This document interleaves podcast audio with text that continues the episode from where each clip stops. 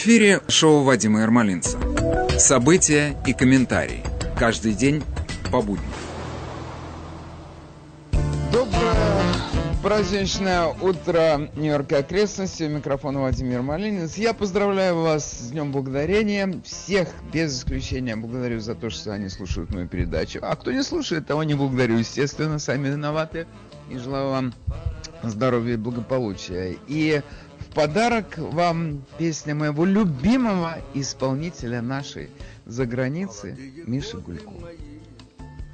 Там еще поют соловьи И девчонка с длинной косой Шлепает по лужам босой Молодые годы Годы молодые На краю любви На краю России Ничего на свете Не было и нет.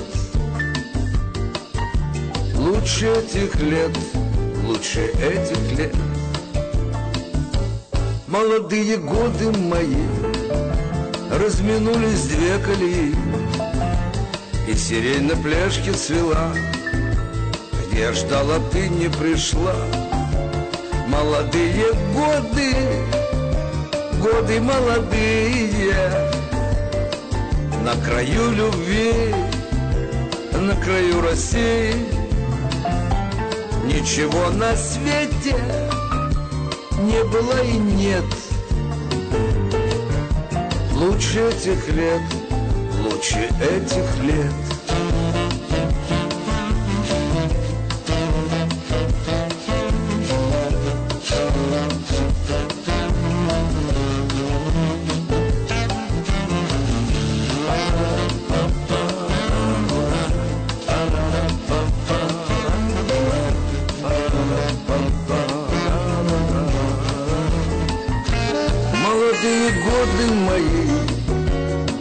тобой глядим со скамьи. Это я ножом навсегда. Вырезал тебя и себя. Молодые годы Годы молодые. На краю любви На краю России.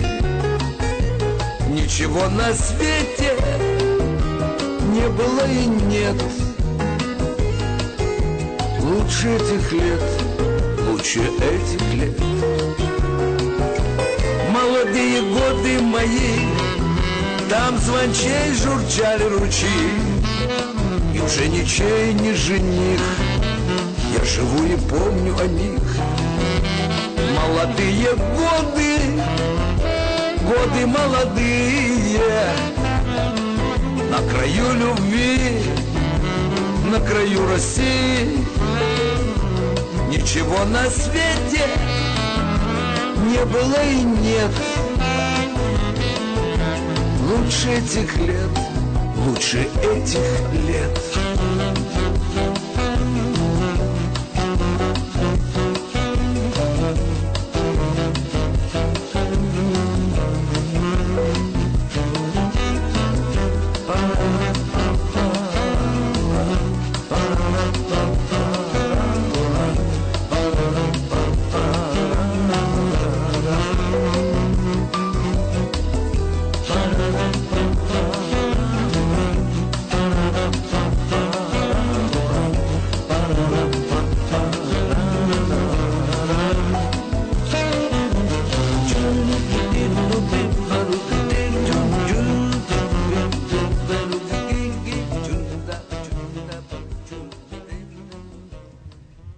Миша Гулько замечательный. Ну хорошо, теперь надо поговорить о текущих событиях. Я, конечно, эм, мог бы пойти сегодня по пути наименьшего сопротивления и предложить вам поговорить о каких-то событиях своей жизни, за которые вы кому-то благодарны. И вот сейчас как раз есть такая возможность выступить по радио и сказать, я благодарен тому-то и тому-то за то, что он сделал то-то и то-то. У каждого человека есть такой в жизни персонаж, который изменил его жизнь. В моей жизни это такой Саша Варнян, который принял меня в Америке. И я, по-моему, эту историю рассказываю с года в год, и я в этом начинаю быть похожим на Клавдию Шульженко, которая на каждое 9 мая выходила в колонном зале Дома Союзов и исполняла песню «Синенький скромный платочек». Она то ли на другие забыла. Не знаю, или то, или то ли ее как-то заела, эту пластинку. И она никак не могла перескочить на другую дорожку. Но из года в год она исполняла одну и ту же песню. И я вам так скажу. Люди сидели в зале и аплодировали, потому что им это было близко, и они это любили. И все, они это любили. И у меня тоже есть своя история, которую я люблю. Он приехал сюда, в эту страну, может быть, на, не знаю, на полгода раньше меня, что-то в этом роде. И когда он встретил нас в аэропорту, JFK, он уже работал маляром, и у него машина его была забита уже всем, чем полагается быть забитой машине маляра, ведрами, стремянкой, поэтому собака уже туда не поместилась моя. И человек два раза поехал с Авеню он два раза поехал в JFK. Скажите мне, вот это не жертва? И я не должен быть за это благодарен. Один раз он отвез мою жену с ребенком, а потом он поехал за мной с ребенком. Но это не жертва. И когда мы приехали, он мне сказал, Дима, тебе сегодня очень сильно повезло. Как? Я приехал в Америку. Он сказал, я сегодня на Гарбидже тут нашел отличный матрас, поэтому ты не будешь спать на полу. Вот так мне повезло. Как я могу быть неблагодарным такому человеку? Скажите, это пожизненная благодарность. И с годами Точно так же, как Клавдия Шижетна все более и более прочувствованно исполняла свою песню про синий платочек, точно так же я с каждым годом все более и более прочувствованно отношусь к этой встрече в Америке. Да. Такие дела. Вот. Ну хорошо. Спасибо тебе, Саша. Теперь я, значит, а, наверное, мог бы вам предложить выступить. У каждого, я предполагаю, есть свои люди, кого можно поблагодарить. И если есть такое желание у вас, то телефон студии 718 303 90 90. Я со своей стороны готов прервать любую часть своего выступления по актуальным вопросам современности и предоставить возможность выступать вам. Звонков нет. Я так понимаю, что люди благодарны этому празднику за то, что они могут просто поспать. Я бы тоже был благодарен. Это надо, чтобы меня выгнали с работы, я тогда буду благодарен за то, что я могу поспать.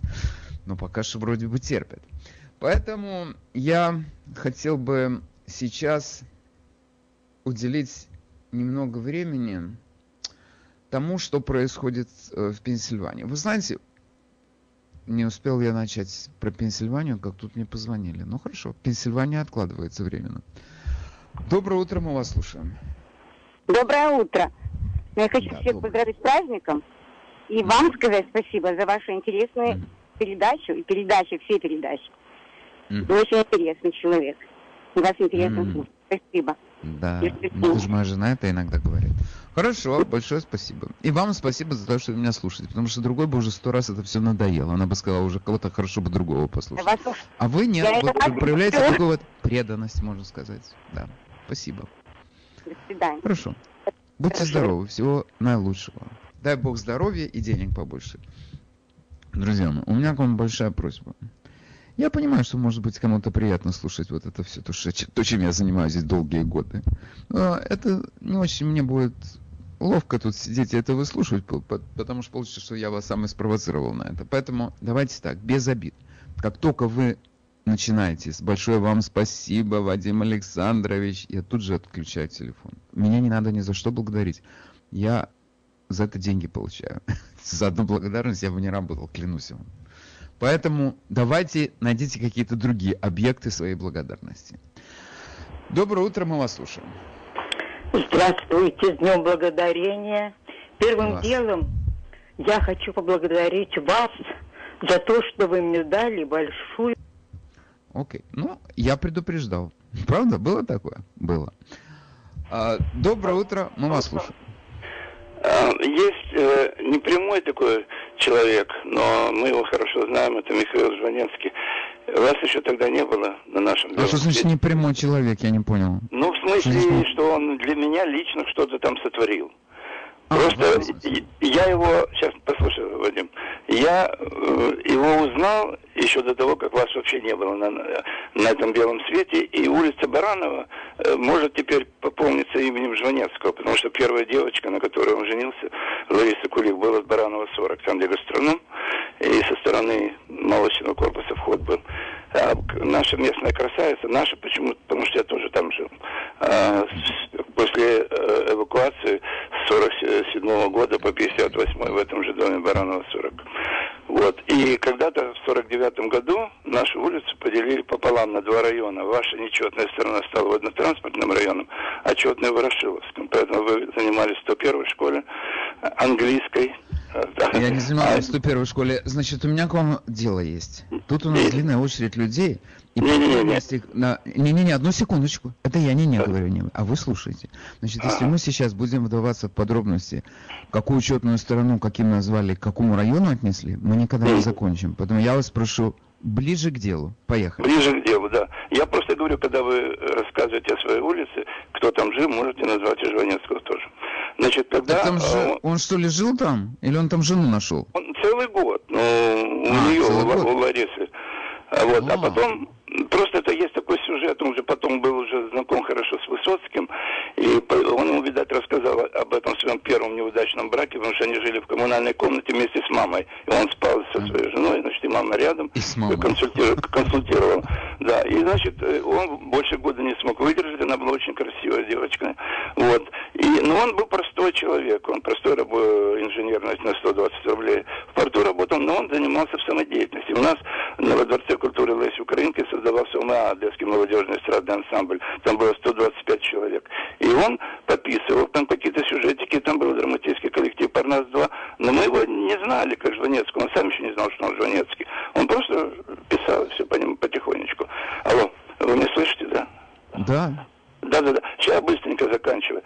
То есть я его знал больше 60 лет, где-то примерно с года 58-го. И потом всю жизнь я с ним сталкивался и в Одессе, и в Москве, и в Нью-Йорке, когда он приезжал. Я приходил за кулисы там.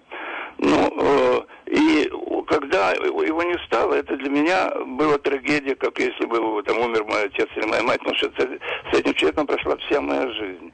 И я следил, и у меня до сих пор есть его москвы, московские там эти телефоны, адреса и так далее.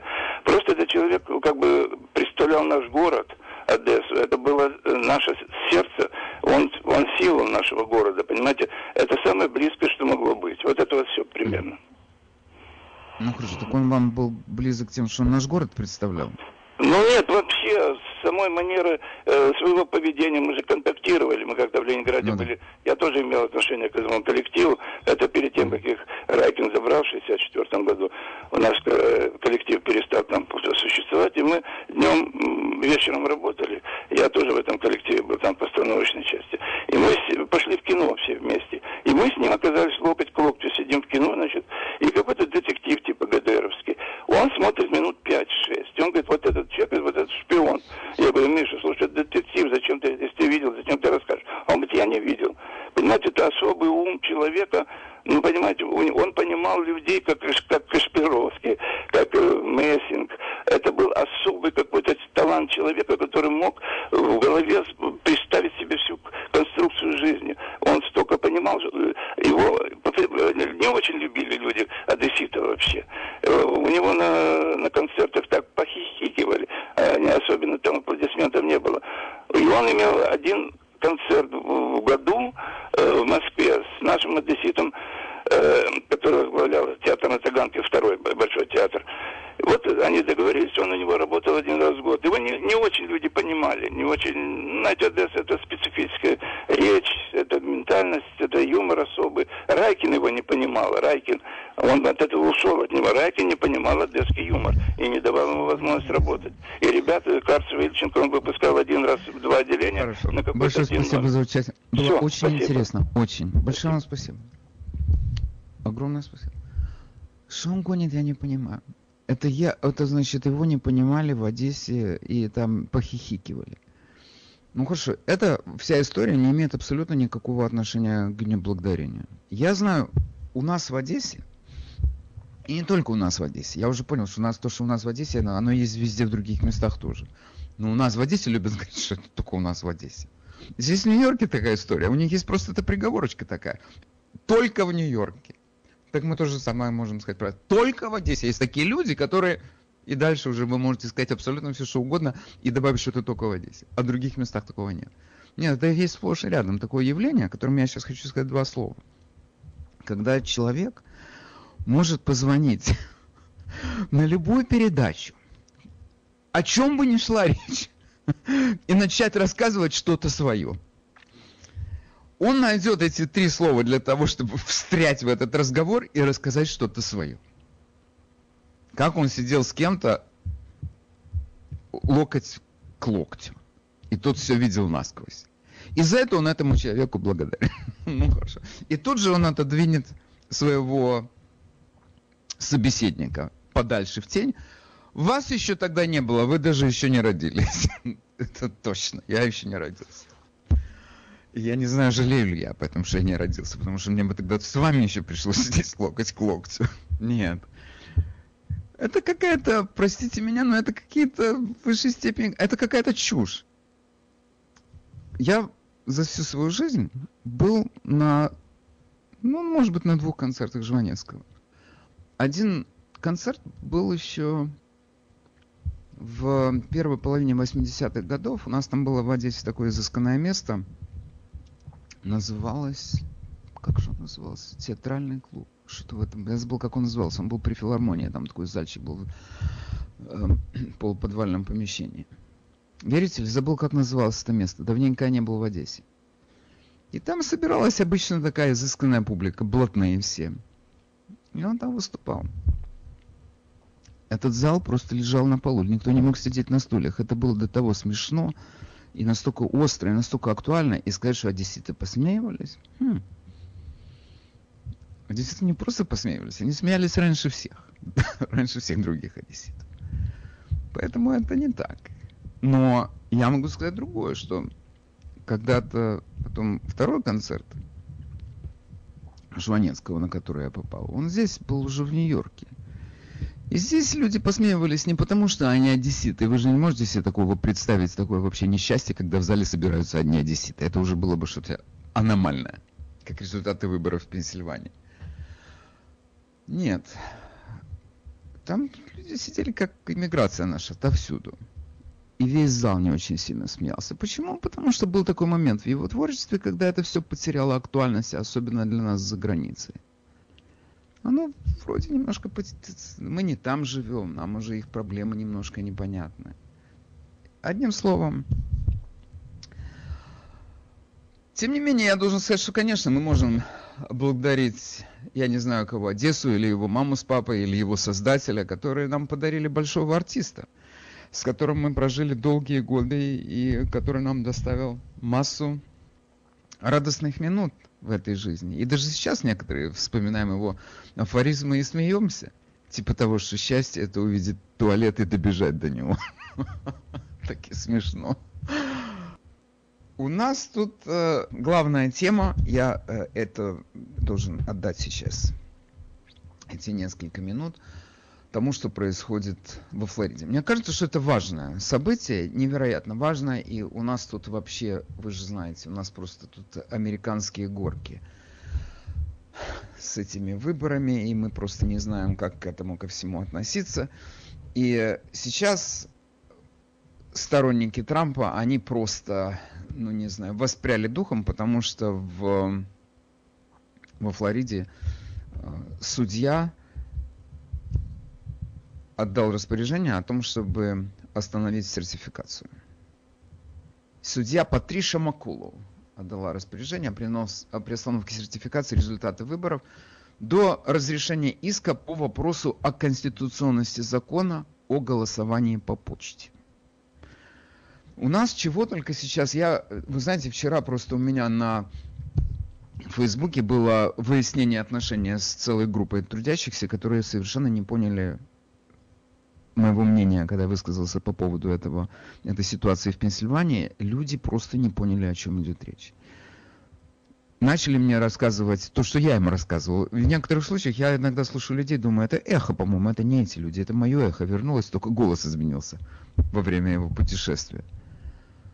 Начали рассказывать про то, что там свидетели выступают, там очевидцы этих нарушений выступают и так, и так далее и тому подобное.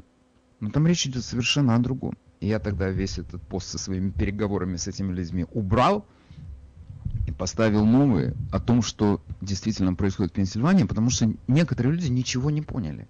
Они видели вчера выступление э, Руди Джулиани, плохо освещенного. Одна сторона головы черная, другая белая. Это непонятно, кто это освещал.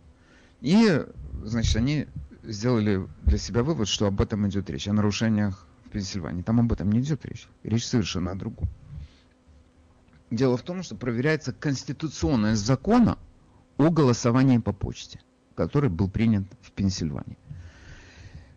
Это речь идет о законе, который называется закон 77, Act 77. Он был принят легислатурой Пенсильвании, и его подписал губернатор демократ этого штата Том Вулф в октябре прошлого года. И этот закон был принят специально для того, чтобы облегчить возможность голосовать по почте практически всем, кто хочет голосовать по почте. И судья а, Патриша Макула, она объявила, что через два дня, это в пятницу, это она вчера объявила, через два дня, значит, сегодня мы можем сказать, что завтра, в пятницу, 27 ноября, в 11.30 утра эти слушания возобновятся. Как они кончатся, никто не знает, но я не уверен, что они кончатся хорошо. Вот по какой причине. Значит, какой иск разбирается, какая конституционность. Там, не, там абсолютно не идет речь о нарушениях на выборах. Значит, этот иск, самая важная тут деталь. Может быть, не самая важная, но важная для того, чтобы понять. У нас все время говорят, ваши Трампа все иски выбрасываются из судов. Во-первых, это не иск Трампа. И это не иск, который вчинили, вчинила его команда. Это иск, который вчинил пенсильванский конгрессмен-республиканец Майк Келли. И к нему еще присоединился один кандидат Палату представителей Шон Парнелл. И там еще несколько человек к ним примкнули, примкнули к этому иску. Ответчик это штат Пенсильвания, это губернатор, губернатор Том Волф и это секретарь администрации штата, State Secretary Кэти Буквар. Катя Букварь. Значит, о чем этот иск? В нем говорится, что принятие закона 77 о расширении возможностей для голосования по почте нельзя было просто так принять этот закон. Для этого нужно было внести предварительно поправку к Конституции штата.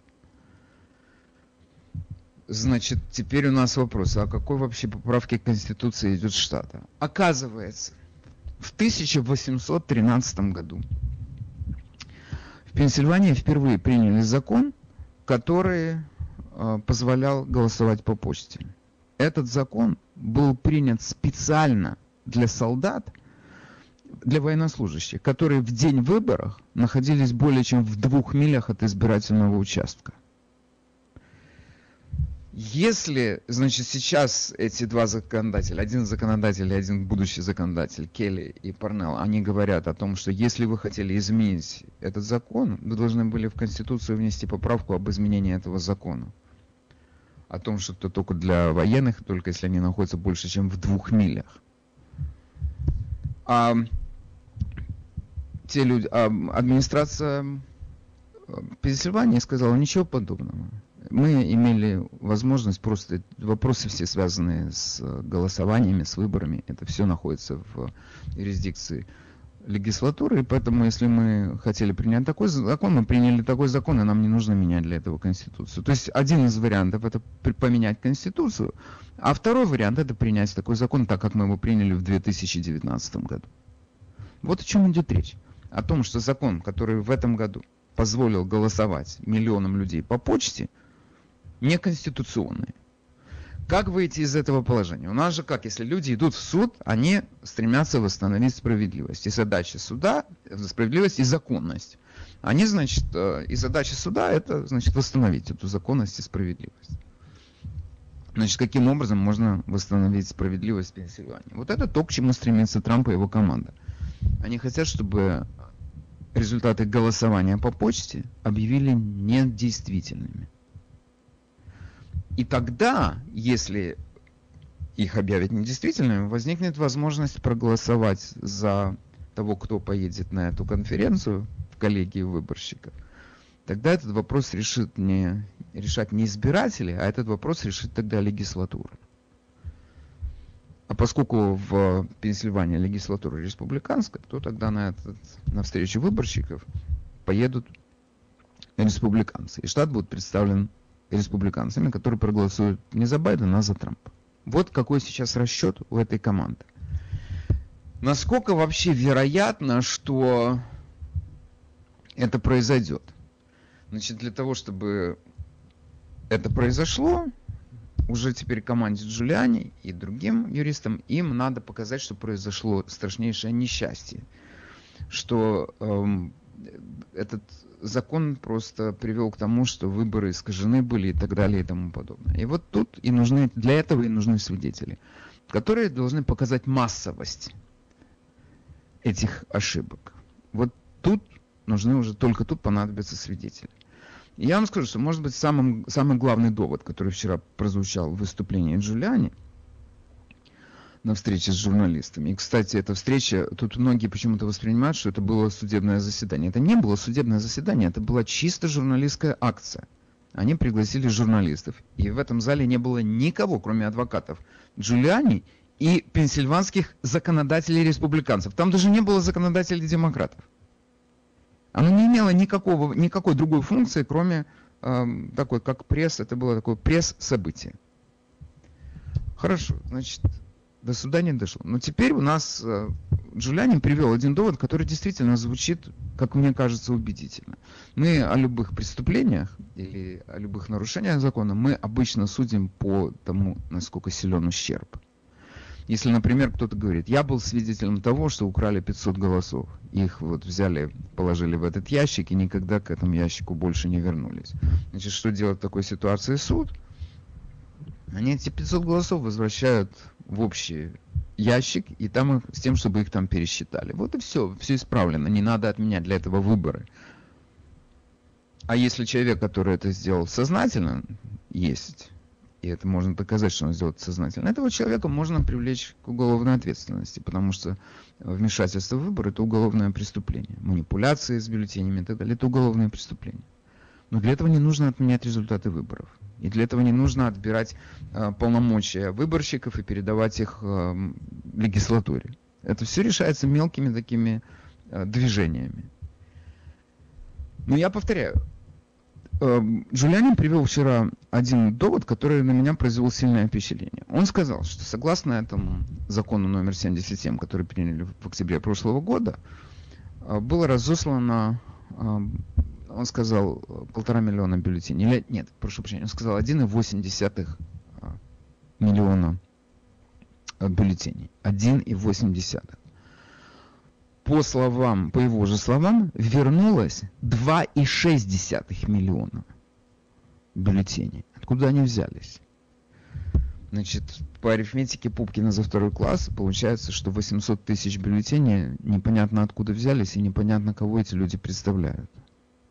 Вот здесь о чем идет речь. И если у нас речь идет о 800 тысячах, то, вы знаете, там это как раз нам хватит много раз для того, чтобы покрыть разницу между э, голосованием за Байдена и за Трампа. Потому что последний раз, когда я проверял, за Байдена проголосовал на 80 тысяч человек больше. То есть это действительно, это ситуация, которая, э, это уже не, тут я не знаю, как это исправить. Это ты можешь каким-то вот так вот одним каким-то конкретным движением исправить эту ситуацию? Или тебе тут проще все это отменить? Но мы сталкиваемся с такой проблемой. У нас здесь э, в сфере голосования мы постоянно слушаем слово disenfranchisement. То есть это когда ты предпринимаешь какие-то действия, которые затрудняют другим людям возможность свободно проголосовать за своего избранника. Хорошо, допустим, допустим, я сейчас просто хочу высказать предположение. Допустим, у нас 2,5 миллиона а, бюллетеней пришло, из которых 800 тысяч липовых. Как ты можешь найти эти липовые бюллетени уже сейчас, когда это произошло? Ведь самое большое, самый большой трюк в этой афере, Это афера, безусловно, кто с этим не согласится. Это левые провели просто фантастическую аферу. Стаббендер может позавидовать. Дело в том, что у этих бюллетеней больше нет конвертов, в которых они пришли. И ты не можешь установить там подпись была или не была. Эта подпись соответствует, этот бюллетень прислал живой человек или это прислал непонятно кто. У них остались только сами бюллетени, на которых просто отмечены кандидаты. И глядя на этот бюллетень, ты никогда в жизни не скажешь, его отправил живой добропорядочный избиратель, или же это какой-нибудь левый аферист стоял на углу здесь и просто на ладошке у себя, разложив этот бюллетень, заполнял его, и при этом заполнял он только одного кандидата, Байдена. Остальных он даже не мог заботиться о том, чтобы там ставить точки или крестики, потому что у него времени на это не было. Ему нужно, ему задача, перед ним стояла задача заполнить за 15 минут 100 таких бюллетеней, допустим. Как ты сейчас это выяснишь? И получается, что действительно единственный выход из этой ситуации, пересчеты ничего не дадут. В этом проблема этих пересчетов, потому что мы не знаем, откуда мы получили эти бюллетени. Поэтому этот пересчет можно проводить, можно не проводить. Ты ничего не установишь, кроме количества бюллетеней, которые ты получил. И все. Откуда он взялся, непонятно. Поэтому у тебя нету никаких других вариантов. И даже если ты там, я хочу вернуться на минуту к происхождению этих бюллетеней. Если даже ты найдешь кого-то, кто вбросил бюллетени эти, и ты его накажешь, но ты можешь убрать оттуда именно то количество, допустим, которое он лично вбросил, если это будет доказано, что он это сделал с умыслом. Но это никак не повлияет на исход выборов. Поэтому задача команды Трампа в этой всей ситуации – это доказать, что это было массовым явлением.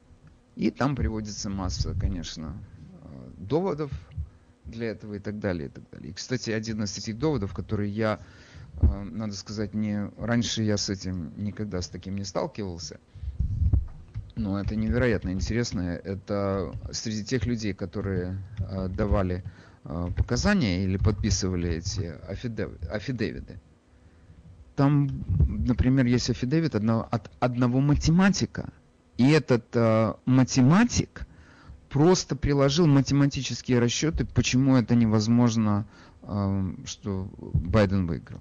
Там такие формулы, ты когда туда посмотришь, ты скажешь, мама моя родная, это... Мы такого в жизни даже не, не сталкивались с таким. Я не представляю вообще, кто это видел, когда бы это ни было, такого рода доводы. Но это интересно. Как к этому отнесется судья? Я не знаю. Никто не знает. Но это потрясающе. Такие дела. Теперь, эм, что еще можно сказать по этому поводу? О, и что я пропустил? Значит, довод, поэтому все сейчас, хотя мы вот должны понимать, что все это настолько сложно, и доводы, и свидетели, и пятое, и десятое, но то, что сейчас происходит в суде, это единственный вопрос, который там решается, это, конститу... это не право свидетеля или не право, а это речь идет исключительно о конституционности закона, который был принят в прошлом году. Закон 77. Теперь еще здесь одна такая важная деталь, если я о ней узнал из недавно слушал эм, подкаст Э, Майка Хакаби, который, если вы помните, был такой у нас губернатор Арканзаса. И он рассказал очень интересную вещь, что в прошлом году демократы вчинили 300, более 300 исков для того, чтобы изменить местные законы, которые бы позволили бы людям голосовать по почте. То есть они добились того, что по почте сегодня может голосовать не тот, который находится в двух милях от избирательного участка в день выборов, а кто-то просто хочет послать бюллетень по почте и не ходить на участок. Причем они добивались этого еще тогда, когда эм, не было пандемии. Эти все иски были вчинены в прошлом году. А пандемия, я напомню, у нас мы о ней узнали в марте-апреле этого года. Но самое, может быть, ужасное, то, что произошло, это то, что когда они вчиняли эти иски, то во многих легислатурах штата э, республиканцы всем заправляли. В частности, в Пенсильвании, там и сейчас там губернатор демократ, но большинство людей в обеих палатах легислатуры республиканцы. Что они должны были сделать? Дело в том, что когда э, демократы подавали эти иски, вопрос о том, как можно и кому можно голосовать, решался в суде. И судья решал этот вопрос. И в этом есть своя ошибка. Дело в том, что решение вопроса о э, том, кто голосует или кто не, и как голосует, решает только легислатура. Это находится в ее ведении, такого рода решения вопроса. Если бы там были активные законодатели, если бы они были дальновидными, они бы эти решения судов бы оспорили, и они сказали, нам это не годится, это не соответствует законам и нашим планам. Но они этого не сделали. И теперь что получается? У нас выходит, что в Пенсильвании, там, где идет речь о конституционности этого закона, 77, за этот закон проголосовало большинство республиканцев в этой легислатуре. К кому теперь иметь претензии? Скажите мне. Это мы не можем сказать, это демократы сделали, это сделал их э, губернатор демократ. В этом участвовали и республиканцы. Ну что сказать, их обманули. Ну, может быть, их и обманули, но вы знаете, когда мы имеем дело со взрослыми людьми, ты ждешь от них какой-то большей дальновидности. И ты избираешь людей туда, когда ты от них ждешь именно того, что они умнее тебя. Но когда они делают то, что они делают, ты только думаешь, мама моя дорогая, кого мы выбрали? Вы в эфире, мы вас слушаем. Э, добрый день, Вадим Александрович. Э, я не знаю, так сказать, по законности этих вещей, но я просто, когда в Калифорнии получал гражданство, э, мне и меня подписывали на выборы, я поставил галочку, что я хочу получать по почте. Это было 20 лет назад, и с тех пор я получаю все по почте. Что в Калифорнии разные законы и в Пенсильвании, вы же говорите о Конституции, это да, федеральные да. законы. Да, речь идет о Конституции штата в данном случае. Послушайте, да. вы вопрос сейчас затронули которые, э, я вам просто за это признателен. Дело в том, что у нас многие люди не понимают, что у нас происходит.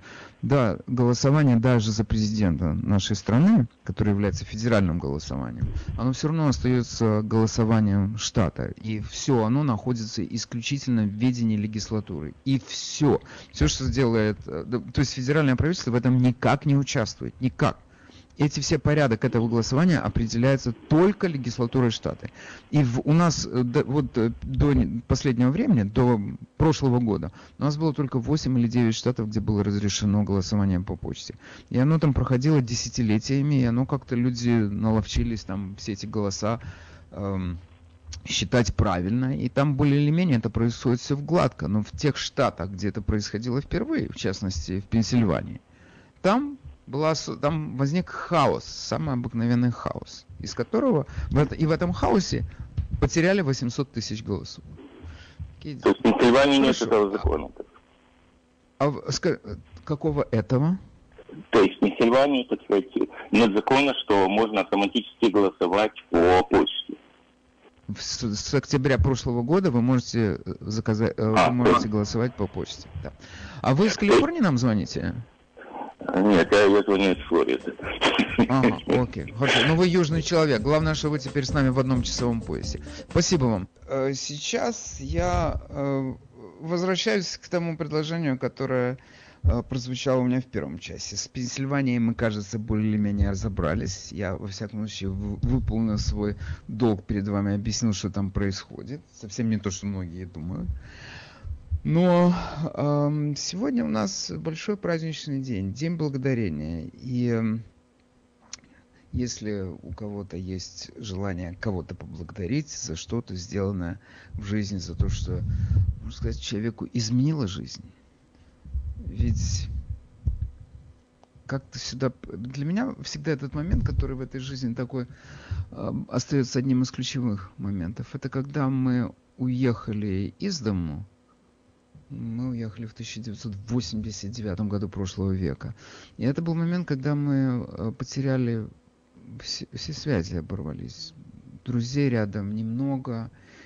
Люди, которые оказываются с тобой, ты для них просто попутчик, и совсем не обязательно, что они будут за тебя переживать. Не потому, что они плохие или злые, а потому, что у них задача стоит выжить самим. И как-то ждать от них ничего не приходится особого.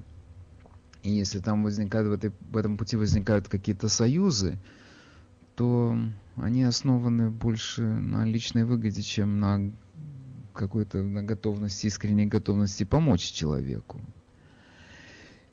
Но тем цене а, в этой ситуации а, чья-то готовность помочь по-настоящему.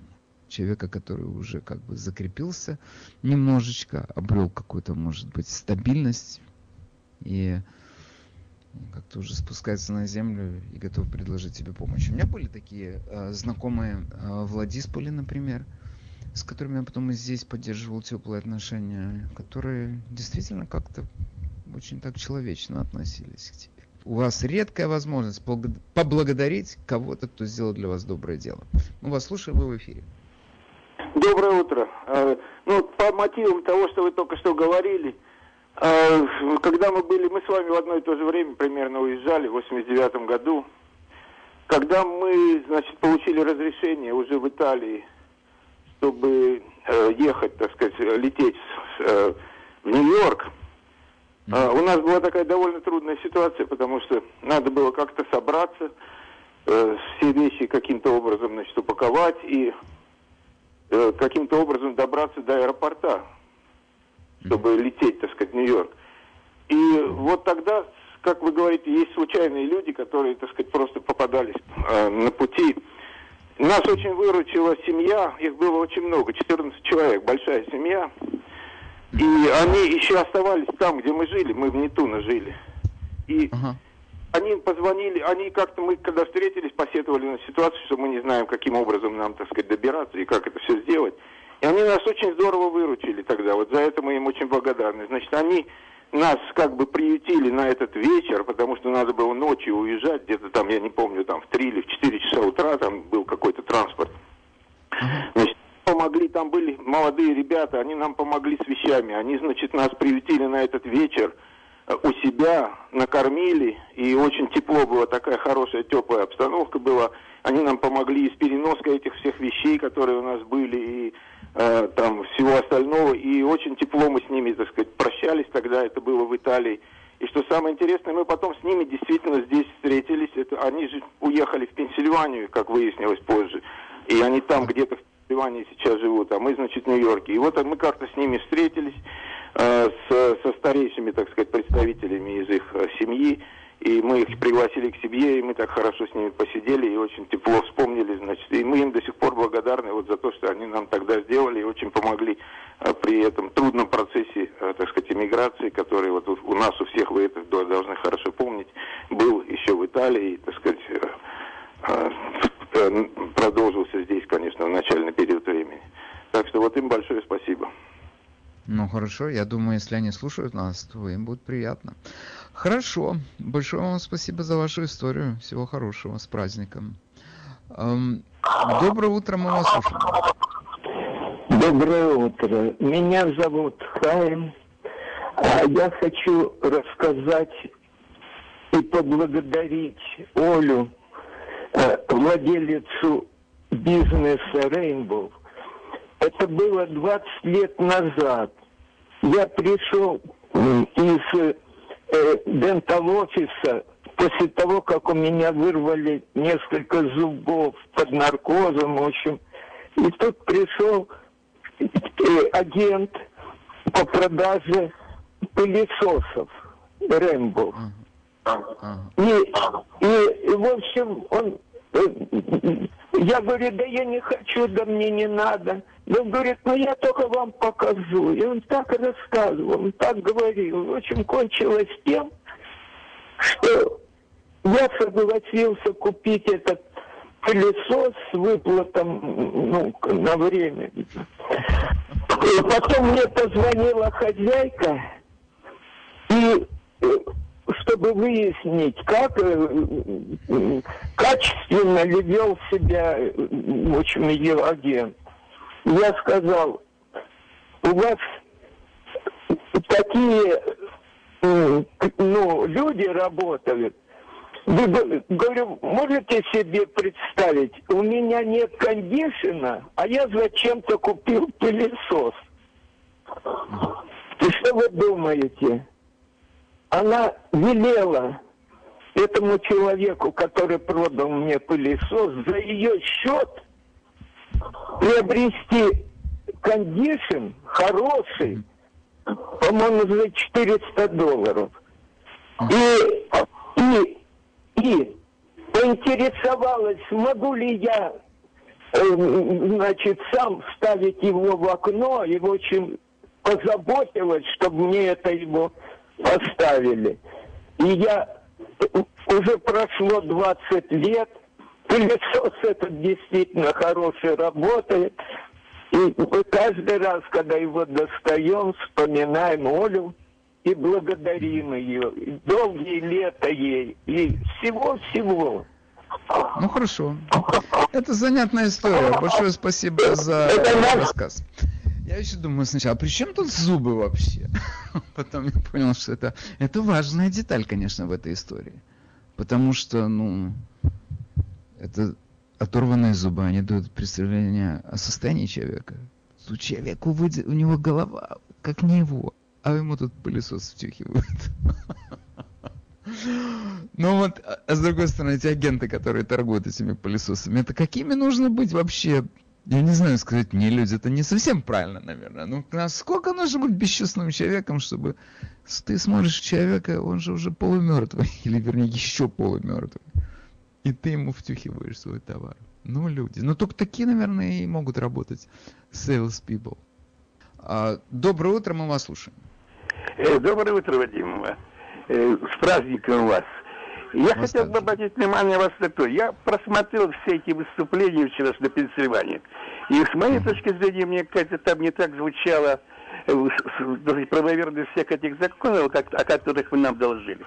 А звучало то, как нагло обходились с этими людьми, которые приходили. Этих, из этих 14-16 человек, мимо того, а, а, помимо того математика, о котором вы рассказали, мне понравилось два выступления, когда сенатор из президиума спросил Джиляни, зачем вы этим занимаетесь, что нету представителей Генеральной прокуратуры? И Джиляни очень умно ответил, он говорит, понимаете, что все вот эти нарушения являются криминальными. И у нас не было это, а если Генеральная прокуратура будет заниматься этими криминальными делами, то это займет 6, более 6 месяцев. Вот. Это полный, очень четкий ответ. И второе мне ну, понравилось, и второе выступление, понравилось одной дамы, которая сказала, начал свое выступление так. Я демократка, but I don't care, кто я такая. И начал рассказывать, как с ней похабно поступили. Но самое большое удовольствие я имел после 10 часов. Когда на программе Fox News в, шоу, ток-шоу Грега Келли на, у меня на телевизоре появилась на пол экрана, так сказать, фотография великолепной семерки, в центре которой сидит господин Банд... Байден, разделывает турку, справа у него находится руководитель Китая, его сын, а за ним стоит, честный в кавычках, Крис Колос, Крис Колос, а справа у него эти наши витязи Силиконовой долины, руководитель Твиттера и господин Цукенберг, и улыбаясь сидит Барак Хусейнович Обама. И он ничего не говорил, он ничего не говорил об этой фотографии. Он просто иронично нам показывал в течение Хорошо. 15 минут. И я подумал... Хорошо, спасибо вам. Я... Спасибо, я понял, спасибо. Ну, все, тут у меня очередь, между прочим. Надо ждать людям возможность тоже выступить. Такие подробности вы никогда не закончите. Доброе утро. Мы вас слушаем, вы в эфире. Доброе утро. А, я хотела бы а, рассказать, что волями судьбы а, в 89 году, когда мы эмигрировали, удалось уехать из Москвы первому моему мужу. Он проехал Австрию, Италию, а я с ребенком осталась в Москве. И была атмосфера совершенно жуткая. И мы с нашей фамилией, э, дочка даже в школу не ходила. Мы боялись и ждали вызова уже от него. Мы не знали, насколько мы застрянем в Москве. И э, удавалось передавать э, нашему бедному мигранту посылочки. Сначала в Австрию, а потом, э, я уже не помню точно, с Павелецкого вокзала, по-моему, ходили поезда. И люди брали посылочки для бедного иммигранта. Никто не смеялся, не задавал вопросы. Я сообщала мужу о времени, э, к какому вагону подойти, что взять. И вот он потом мне рассказывает, что однажды он пришел на перрон, подошел к соответствующему вагону, спросил соответствующее имя, а поезд опаздывал, не спросил, держал в уме. А, и видел рядом мужчина одетый в штатское, как говорилось, человек пять, и они его спросили, а вы кого ждете, какой поезд? Он сказал. они сказали, мы его тоже ждем, этот же поезд, ждите с нами. И когда поезд подъехал из вагона, соответствующее, вышел э, господин в кожаном пальто с девочкой, с женой. Э, мужчины штатскому ему отрапортовали, взяли чемоданы. И он э, моему мужу вручил пакет и сказал, если что нужно, обращайтесь. И дал номер телефона. Это был какой-то э, большой КГБский чин, который прибыл в Рим, и который вот передал посылочку от жены и ребенка из Москвы бедному иммигранту в Риме. Это было довольно смешно, было что вспомнить. Вообще люди везли, передавали, и ничего не пропадало, вплоть до самовара в Рим. И потом было интересно вспомнить отношения людей к тем, кто сидел в Риме, в Австрии, и как это все коммуницировалось, и, в принципе, была какая-то поддержка для мигрантов. Хорошо, спасибо. Спасибо. А, доброе утро, мы вас слушаем. Доброе утро, меня зовут Ирина Славин. Я хочу поблагодарить, я э, в Америке уже больше 30 лет, было очень много тяжелых времен. И э, хочу поблагодарить моих соседей Хелен, Исупов Фэмили, Нина, Соня, Сима, Йоси и Симха, мою комьюнити общины, которые в тяжелые времена всегда были со мной и помогали. Это Леди Гоза, это они, наверное, не слушают радио. И американцы, совершенно незнакомых людей, у меня проблемы с любой. Совершенно незнакомые люди подбегают ко мне на улицу, помогают перейти дорогу. И открыть дверь я даже не знаю, но их, их имена не успеваю даже благодарить. God bless America. Thank you. Спасибо. Вам, вам благодарю вас за этот звонок. Ну, действительно, здесь, слава богу, здесь масса людей, которые готовы да. помочь. Это прекрасная да. страна. То же самое время есть масса людей, которые с себя могут последние штаны снять. Но мы как-то еще находим первых. А, доброе утро, мы вас слушаем. Доброе утро. Знаете, я хочу поблагодарить Америку за то, что она, за то, что она нам дала. Мы жили много лет, э, ну, там, где мы жили. Мой муж кандидат наук. Мы не могли, в 30 лет стояли за квартиру, не имели возможности купить ни квартиру, ничего. Сюда мы приехали в течение где-то 15 лет мы уже имели все, что... Мы приехали сюда 300 долларов и, и два чемодана. Война была в Таджикистане. Вы знаете, мы приехали сюда в течение 10-12 лет, мы приобрели все. В доме была вся обстановка. Потом даже мы в состоянии э, купить квартирку такую небольшую. Я благодарна Америке. Дети выучили, стали специалистами, внуки учатся. Дай Бог, чтобы Америка так же продолжалась. Меня очень сейчас волнуют вот эти политические, как сказать, войны. Я желаю Америке процветания. Я благодарна Америке еще, еще, еще раз. Спасибо вам за передачу. Спасибо. Спасибо вам. Всего хорошего. Окей. Следующий выступающий. Доброе утро, мы вас слушаем. Доброе утро, Вадим. Алло? Алло? Алло. Доброе утро, мы вас слушаем. Вадим, доброе утро. Ну, спасибо всем, кто помог нам попасть в эту страну. Но у меня маленький вопрос. Вы реклами... э, рекомендовали фильм на Netflix. Вы не напомните название? Сейчас не скажу. А, вы в эфире, не помню сейчас. Вы в эфире, мы вас слушаем. Здравствуйте. А я хочу поблагодарить создателей этого радио. Если помните, Поли, Непомнящий, вся его команда да и Севу, который развивал это радио. Всем спасибо за то, что мы имеем такую возможность слушать. Я спасибо. бы на всякий случай, большое вам спасибо, но я бы на всякий случай, если бы я хотел поблагодарить это радио, я бы поблагодарил Гришу Давидзон.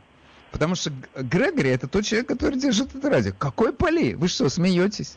Окей, большое вам спасибо за участие в передаче. Вы что, забудете здоровья. Но какое он имеет отношение к этому, к этой истории всей, к нашей сегодняшней истории? Доброе утро, мы вас Алло.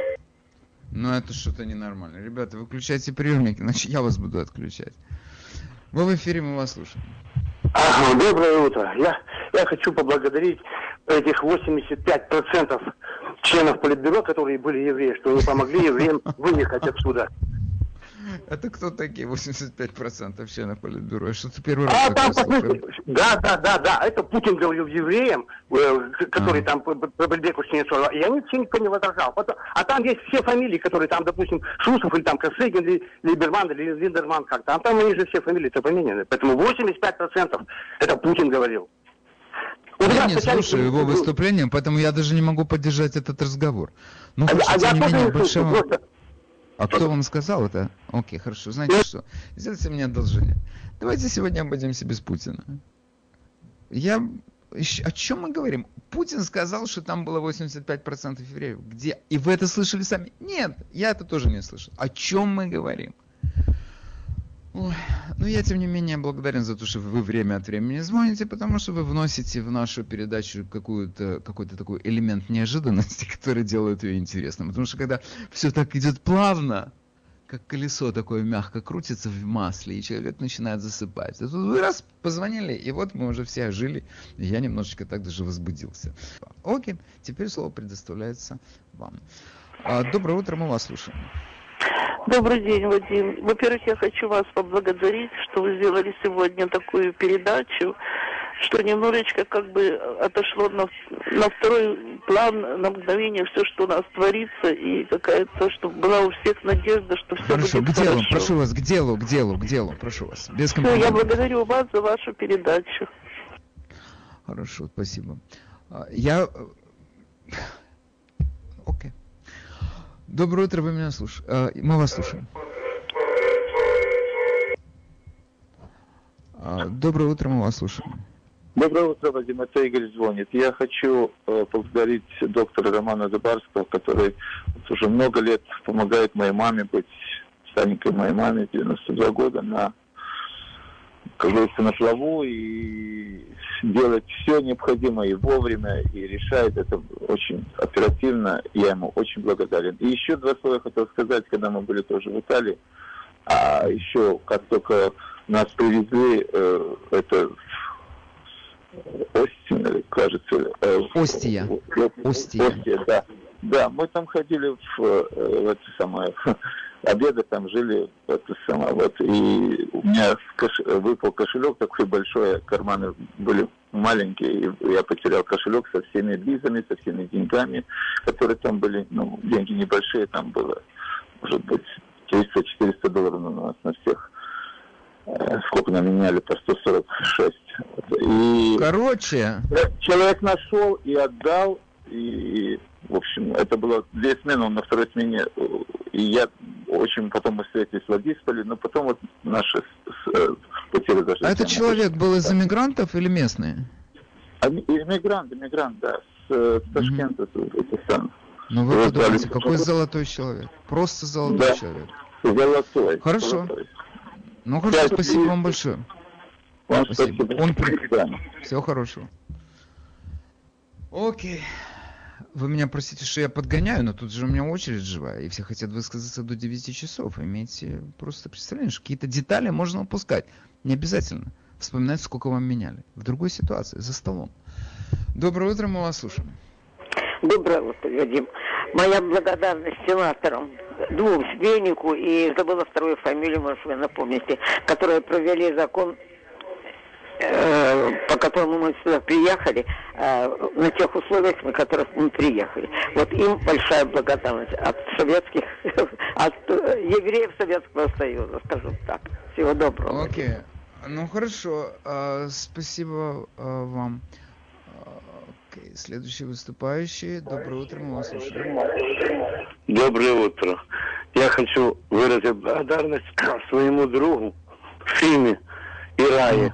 Они помогли моим финансам переплыть в Америку. Здорово, хорошо, спасибо большое. А Фима и Рая владельцы банка Чейз Манхэттен какой-то другой компании. Если они помогают деньгам переплывать через океан. Окей. Или Western Union, может быть. А, доброе утро, мы вас слушаем. Доброе утро, Вадим. Я благодарю э, весь диализ-центр Рогозин за то, что они мне помогают жить. Я четыре года уже на диализе, и там замечательные люди работают, русскоязычные, англоязычные. они очень доб- добры и внимательно относятся к своим больным. И я четыре года, и я живу благодаря им. Спасибо им большое, Центр Рогозин. Так, так вы хотя бы скажите название центра, это же все. Рогозин, Рогозин. А, Рогозин. Все, понял. Спасибо, спасибо. Дай бог здоровья, держитесь. Вы нам нужны.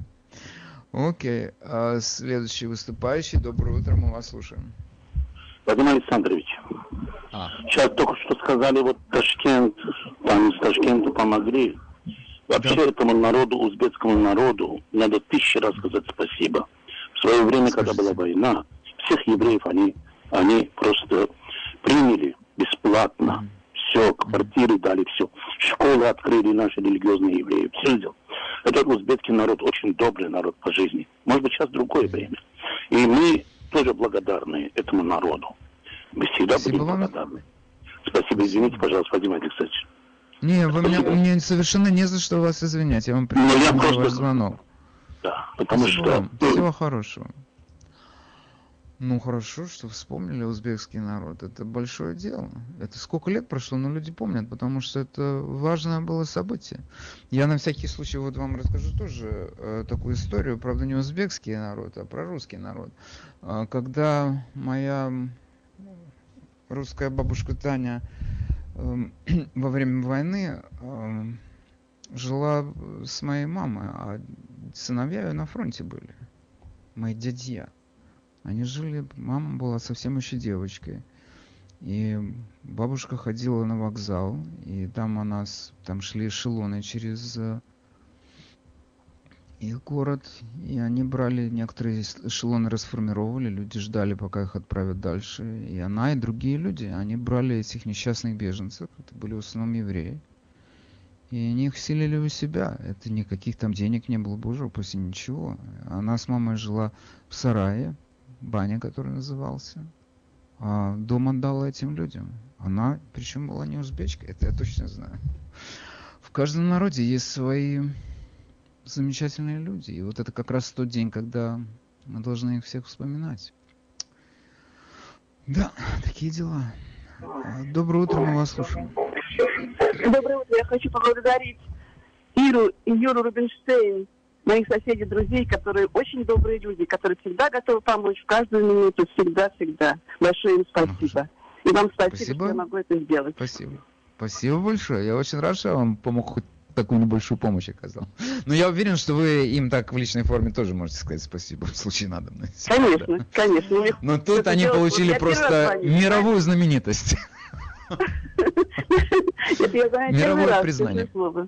Ну хорошо, да, я вижу, у меня тут счетчик, есть, я вижу, что вы звоните первый раз. Такая удача. Ну хорошо, привет вашим Рубинштейнам от нас. Пока. Спасибо. Хорошо. Ам, Следующий выступающий. Доброе утро, мы вас слушаем. Доброе утро. Да, доброе. Э, Вы знаете, что э, в Средней Азии бухарские евреи живут с 5 века. И Нет, я не знал, но это евреи- очень интересный факт. Да. Бухарские евреи вложили большой вклад. И когда была война, и, и, э, принимали всех. Понимаете? А при Бадвасте, они, э, узбеки, э, вся Средняя Азия, они же издевались над евреями. Они же... э, это Окей, идите отдохните. Вы, по-моему, сейчас завтракаете. Продолжайте завтракать, не отвлекайтесь, потому что это мешает правильному пищеварению. А, Доброе утро, мы вас. Доброе утро. Я был в Владиславе в 89 году. И мне нужно было добраться в Нетуно.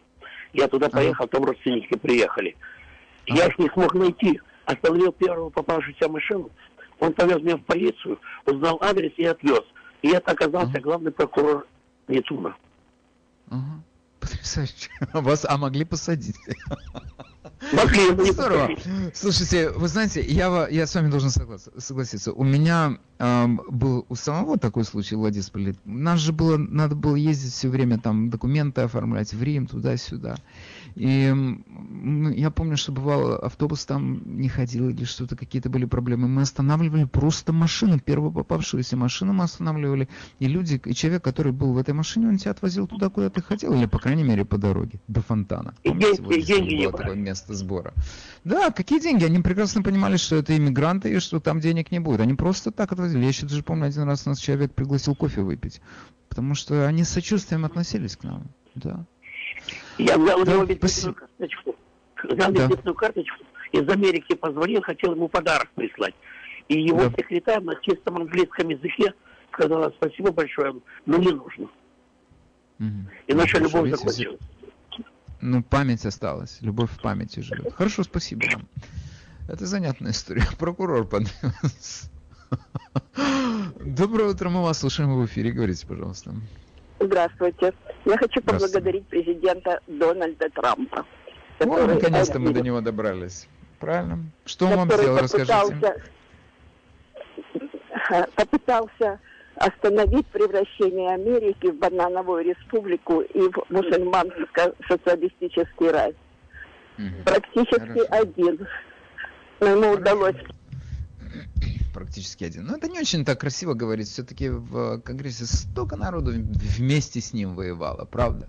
Вместе с ним. Что бы он сам один сделал при всех своих при всех своих, я не знаю, достоинствах. Что бы он один сделал? Там рядом с ним армия стояла, и их нельзя забывать. Как можно, например, там таких людей, как Дэвин Нунес, как можно такого человека сказать, он практически один?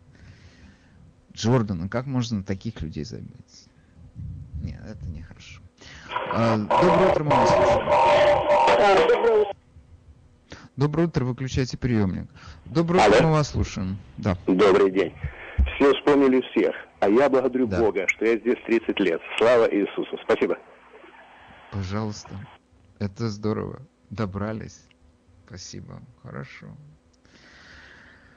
Окей. Доброе утро, мы вас слушаем.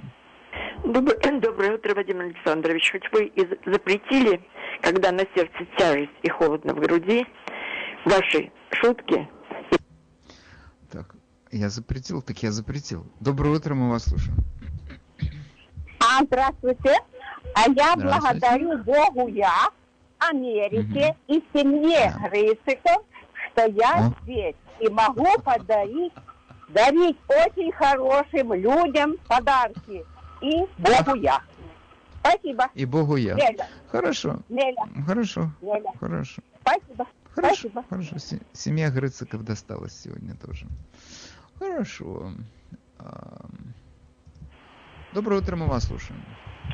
Доброе утро, спасибо за передачу. Хочу сказать God bless America и особенно поблагодарить всю семью Тульчинских, которые помогали нам в течение 10 лет нашего отказа и по приезде в Америку. Спасибо, дорогие ребята. Будьте здоровы. Спасибо, Вадим. Хорошо. Спасибо вам. Хорошо. Следующий выступающий. Доброе утро, мы вас слушаем. Арик. Э, доброе утро, Вадим. Я бы хотел выразить свою благодарность Всевышнему за моего отца покойного, за мою маму. Дай Бог ей здоровья. За моих братьев, э, за моих э, близких, родных, знакомых, дорогих мне людей, за тех, кого я знаю, кто меня знает. Я бы хотел бы выразить свою благодарность именно за это Всевышнему, за то, что он мне подарил эту жизнь прекрасную. И краски в наших руках это наша прерогатива или наше счастье, э, красками, так, какими красками хотим, такими мы можем красить. Спасибо вам всем. Спасибо вам, Вадим. Хорошо, спасибо, Олег, вам. Всего хорошего. Так, следующий выступающий. Доброе утро, мы вас слушаем. Доброе утро. Доброе утро, Вадим. Хочу поблагодарить свою семью, хочу поблагодарить Бога, хочу поблагодарить прекрасный коллектив детского сада Magic Kingdom, с которым работаю больше 27 лет. И, конечно, и, конечно, доктора Засыпкина, который является для нас самым лучшим доктором в мире. Всего вам доброго. С праздником. И вас с праздником. Хорошо. Самый лучший доктор в мире. Ну, я не знаю. У нас же еще есть пару докторов. Но для вас он, конечно, самый лучший. Мы это понимаем. Это я все пытаюсь пошутить. Хорошо. А, доброе утро, мы вас слушаем. Алло, доброе утро. Я хочу поблагодарить э, Борю и Полину Куцунок которые mm-hmm. очень помогли нам. Это наши киевские друзья. Мы тут уже 41 год. И, mm-hmm. к сожалению, Боренька ушел этим летом. А Полине мы желаем от всей души здоровья. И хочу поблагодарить доктора Александра Бродского, благодаря которому мой муж жив. У него... Это серьезно. Это вот. И чтобы он еще долгие годы мог помочь людям, потому что он это делает с удовольствием, от всей души. И мы бесконечно ему благодарны. Угу. Хорошо, Всего спасибо доброго. вам. Всего хорошего. Окей. Доброе утро, мы вас слушаем. Доброе утро. Я хочу поблагодарить своих друзей Аллу и Витю Бондаренко, которые всем, чем могли и не могли, помогли э, мне и моей семье в Америке.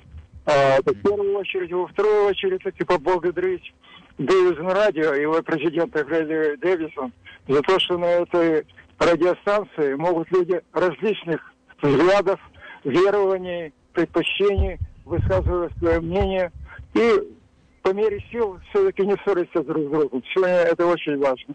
Всего доброго. Согласен. Спасибо. Всего хорошего. Пока. Окей. Ну, я, пожалуй, что приму еще пару звонков. Доброе утро.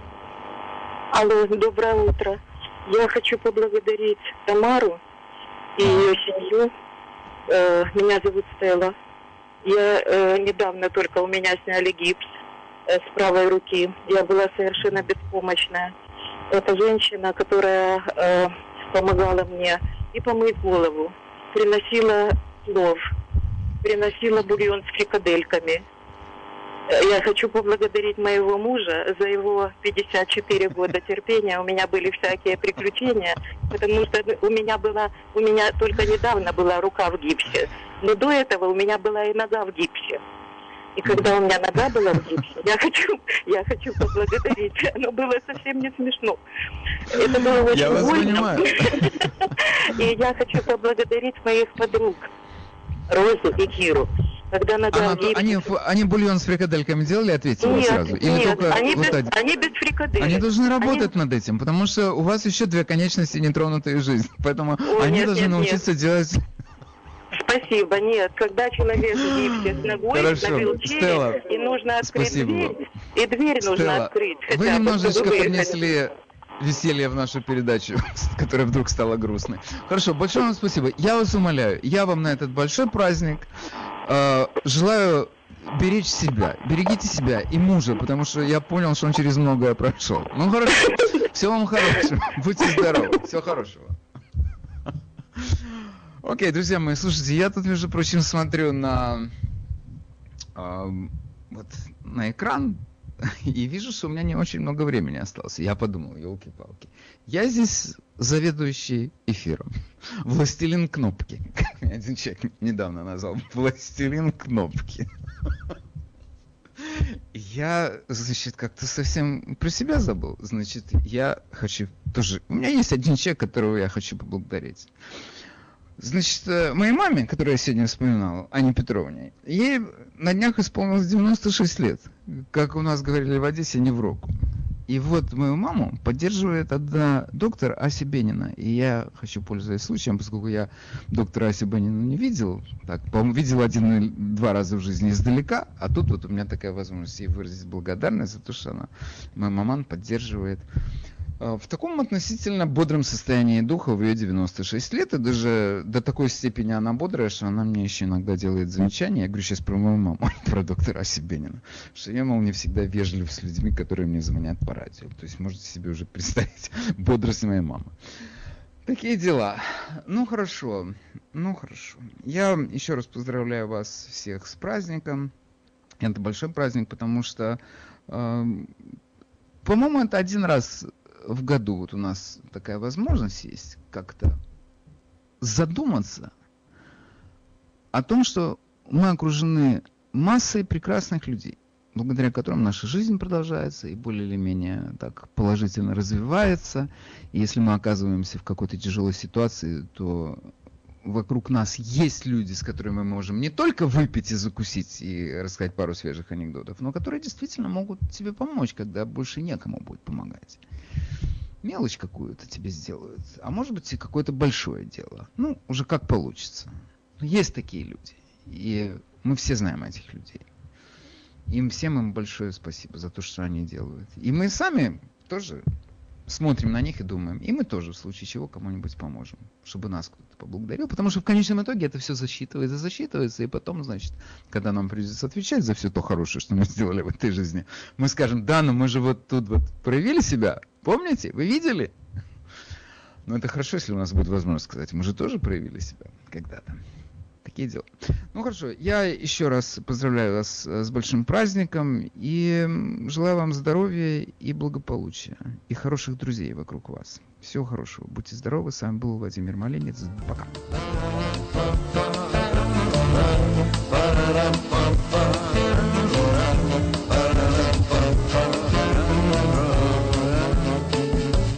Молодые годы мои, там еще поют соловьи, и девчонка с длинной косой Шлепает по лужам босой. Молодые годы, годы молодые. На краю любви, на краю России. Ничего на свете не было и нет Лучше этих лет, лучше этих лет. Молодые годы мои Разминулись две колеи И сирень на пляжке цвела. Где ждала, ты не пришла. Молодые годы Годы молодые. На краю любви На краю России Ничего на свете не было и нет. Лучше этих лет, лучше этих лет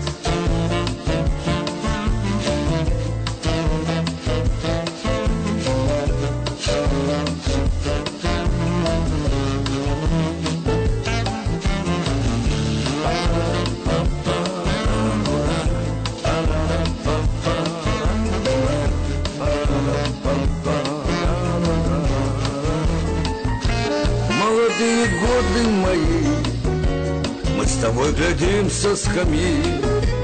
Это я ножом навсегда Вырезал тебя и себя. Молодые годы Годы молодые. На краю любви На краю России. Ничего на свете не было и нет. Лучше этих лет, лучше этих лет. Молодые годы мои Там звончей журчали ручьи. И уже ничей не жених Я живу и помню о них. Молодые годы Годы молодые на краю любви, на краю России Ничего на свете не было и нет. Лучше этих лет,